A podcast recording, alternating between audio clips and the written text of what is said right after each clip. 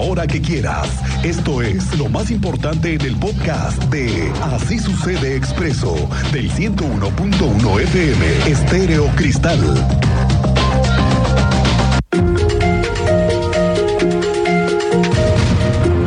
¿Cómo ve que el fin de semana se pusieron las cosas calientitas en la lateral de la México Querétaro? Cuando un grupo de vendedores de dulces, de papas, de cerveza, los franeleros, además con sus familias, intentaron bloquear la lateral de la 57, porque nadie los escuchaba.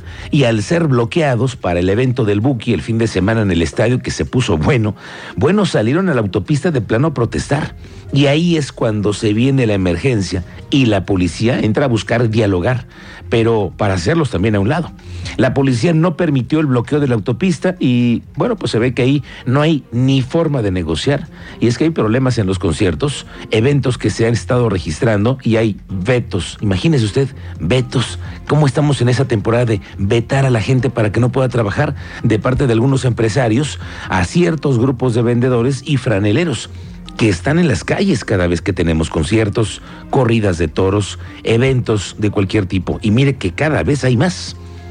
Hoy vamos a tener una charla con ellos para saber cómo van las cosas, cómo los trataron en el gobierno, cómo los trató la policía después de lo que vivimos el fin de semana. La secretaria de gobierno, Guadalupe Murilla, aseguró que los espacios públicos no se pueden asignar a un grupo para que cobren durante los eventos concertadores como seguridad pública intervino para eh, atender esta manifestación que por algunos momentos bloqueó incluso la carretera 57.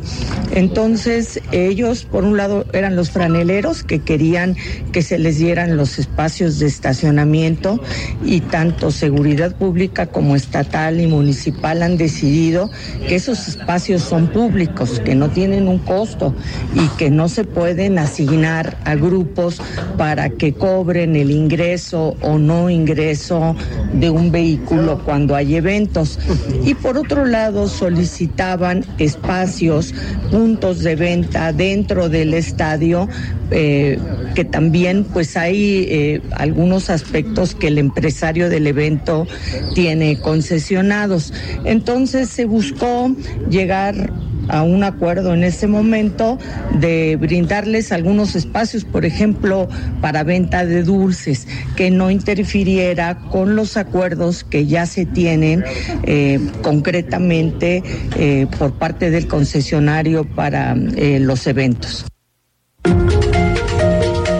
Es que una cosa son las familias que tienen esa, esa necesidad de vender sus productos, los dulces, todo lo que se ocupa en los conciertos, que usted y yo los conocemos.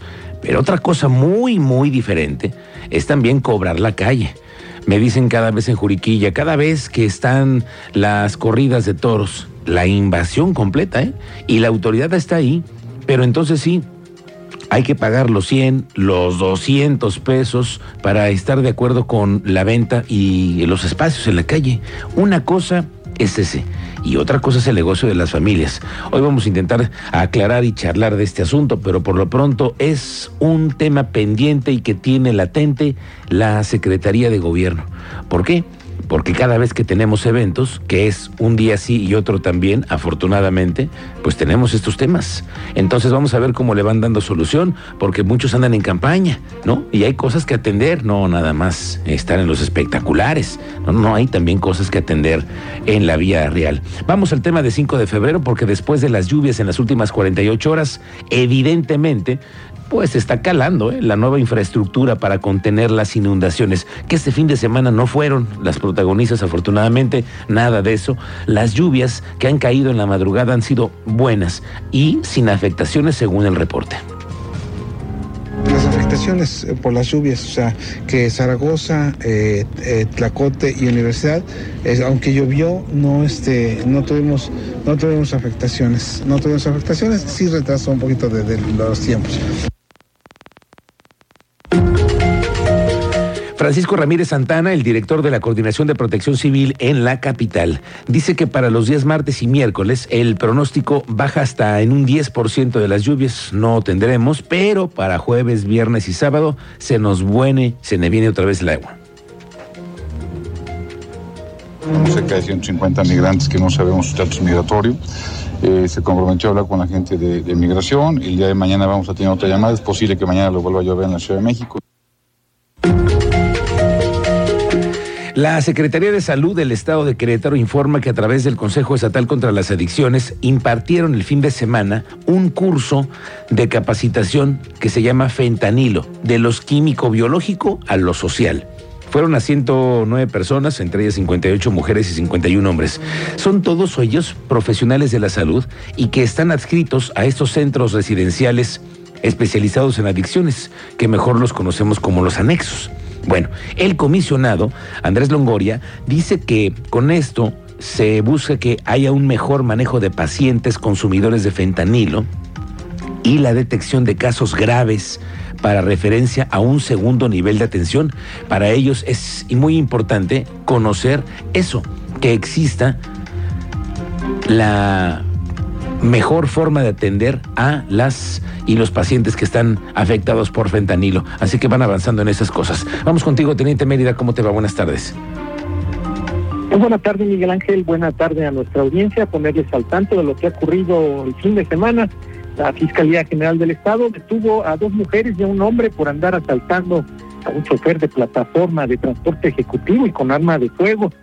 Están procesados por el delito de robo calificado cometido en contra del conductor de un servicio de transporte ejecutivo ocurrido el pasado 15 de mayo en la comunidad de la Estacada Santa Rosa Jauregui. El ofendido acudió a tener una petición de servicio en el municipio de San Miguel de Allende, en el estado de Guanajuato.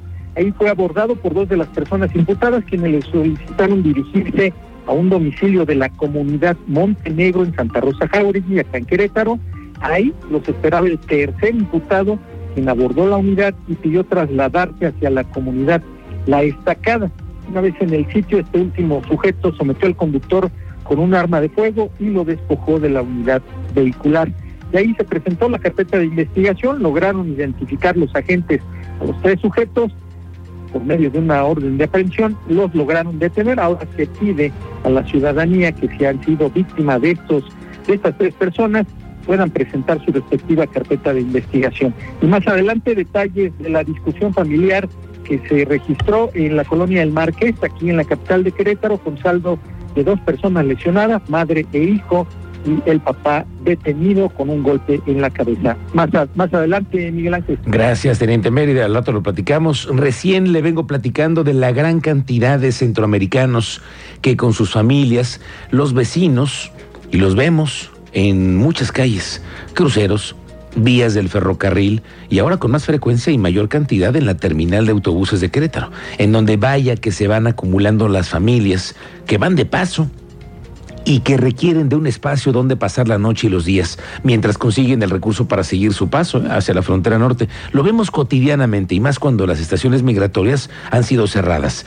Ya escuchamos al gobernador Mauricio Curi la semana pasada que hablaba de que él está atento a lo que es el problema migratorio, pero que el gobierno aquí en Querétaro ve por los queretanos, nada más. Tocó el tema con el secretario de Gobernación ahora que se vio este fin de semana con él. Cerca de 150 migrantes que no sabemos su estatus migratorio. Eh, se comprometió a hablar con la gente de, de, migración. El día de mañana vamos a tener otra llamada. Es posible que mañana lo vuelva a llover en la Ciudad de México. Hoy, escuche lo que nos enteramos en la mañanera, el presidente López Obrador adelantó que va a presentar un programa para otorgar visas temporales de trabajo a migrantes centroamericanos en México. En la mañanera, López Obrador dijo que el objetivo es que puedan estar legalmente en nuestro país con visas temporales de trabajo.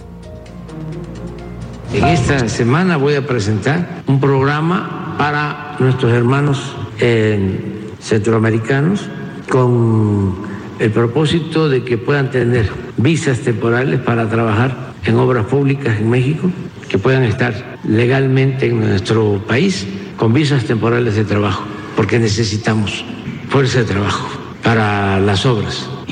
Y más si se trata de eh, mano de obra calificada. Nos eh, hacen falta muchos fierreros, soldadores, incluso ya ingenieros profesionales. Para el tren Maya se están mandando a capacitar a Europa conductores, mecánicos. Es una labor importante.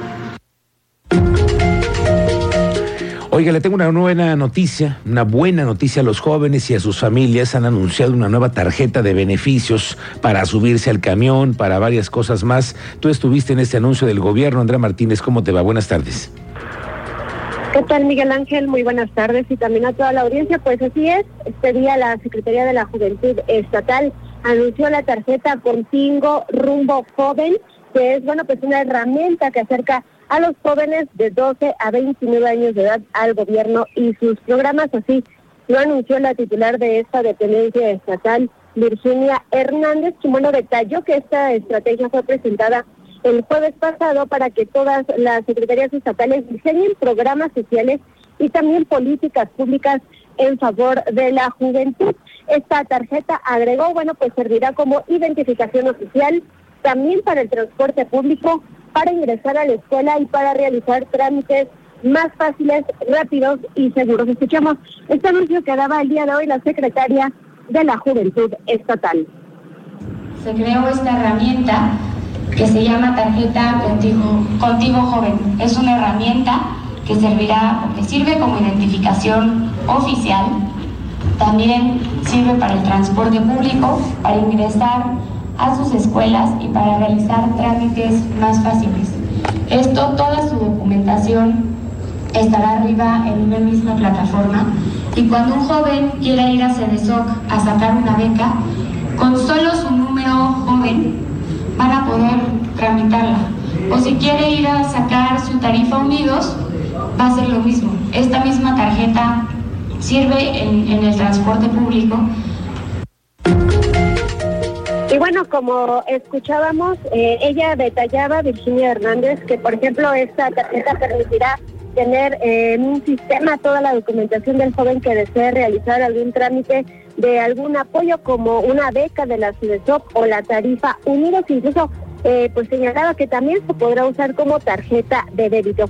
Es por ello bueno que en próximos días pues estarán realizando brigadas en las escuelas y también en los municipios para invitar a los jóvenes a sumarse a esta nueva estrategia para apoyarlos con el registro y también facilitar su acceso a este apoyo. Esta fue la información, Miguel Ángel. Gracias, Andrea Martínez. Estamos pendientes.